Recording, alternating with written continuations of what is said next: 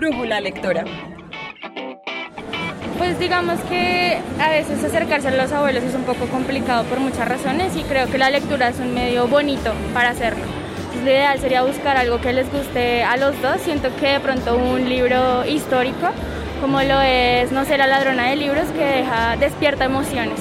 Entonces va a hacer que esas emociones tan bonitas se conecten con los abuelos y así sea un, pues un lindo momento para compartir y pues para compartir las ideas del libro.